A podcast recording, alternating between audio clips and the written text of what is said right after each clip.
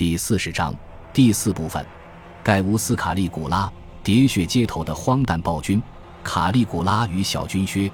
卡利古拉原名为盖乌斯·凯撒日耳曼尼库斯。卡利古拉这一名字是他的小名与混名。卡利古拉在任期间，一向以盖乌斯·凯撒自居，从未自称过卡利古拉。史学家苏埃托尼乌斯·塔西佗，甚至于对他厌恶至极的哲学家塞涅卡，也都称呼他为盖乌斯，不曾使用卡利古拉来直呼其名。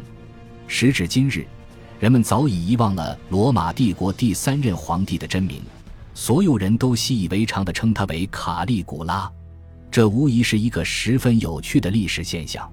盖乌斯自身十分讨厌这个名字，如若有人在他当权时称他为卡利古拉的话，他定会异常愤怒，甚至打击报复。不过，他的统治以残暴与荒诞著称，这也许正是卡利古拉这一混名会遗臭万年的原因吧。他是乌大维建立罗马帝国以来最为残暴的皇帝。而有关他的一切，都可以从卡利古拉这一称呼开始说起。盖乌斯·凯撒日耳曼尼库斯，又称卡利古拉，出生于公元前十二年。他的原名本身便表达了许多关于他身世的讯息。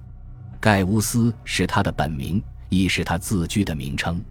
凯撒则是指他是尤利亚克劳迪家族的一员，并且是乌大维直系亲属的后裔。日耳曼尼库斯则取自于他的父亲，同名日耳曼尼库斯。盖乌斯的父亲，日耳曼尼库斯尤利乌斯凯撒是一位名扬帝国北部边防的罗马英雄。日耳曼尼库斯是皇帝提比略弟弟德鲁苏的儿子，如同阿格里帕与提比略一样，日耳曼尼库斯是一位能征善战的将军。卡利古拉的母亲阿格里皮娜是乌大维的外孙女。阿格里帕与朱莉亚的女儿，在当时的罗马，卡利古拉的身世具备一切继承皇位的标准。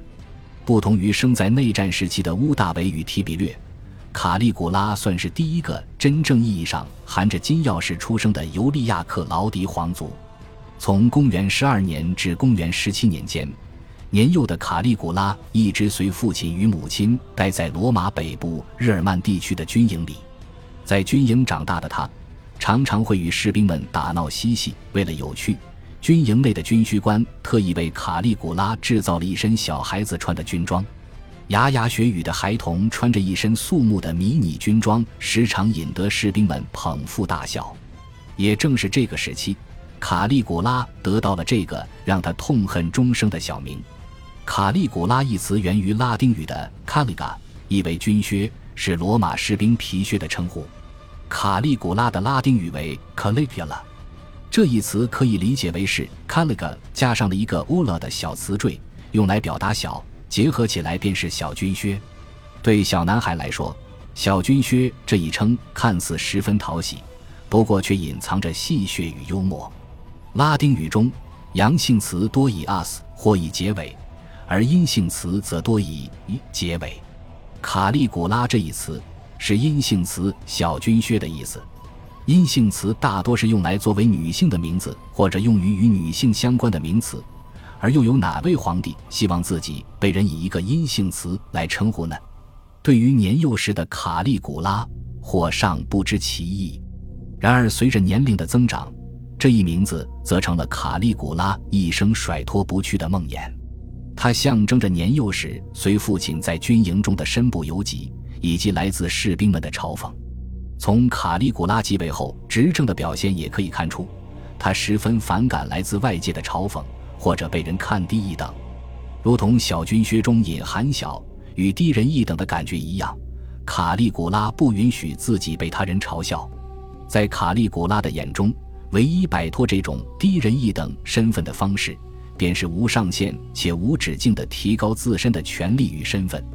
小军靴这一外号，成了卡利古拉成年后统治帝国的反面写照。感谢您的收听，喜欢别忘了订阅加关注，主页有更多精彩内容。